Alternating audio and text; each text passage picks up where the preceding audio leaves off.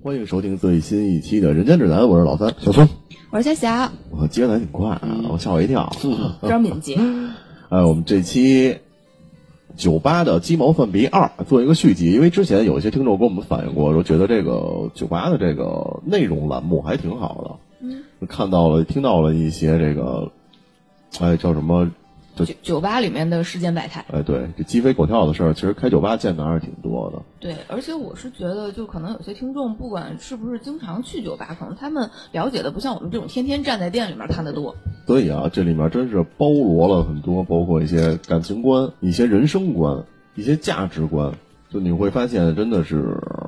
原来电视剧里看到的那些，觉得现实生活中不会出现真的有这种想法的人，或者真的有这种桥段。但是你就真能看见，就是看见的时候，你说大跌眼镜也好，还是就觉得，但你可能岁数到这儿了，我觉得也正常，也能理解。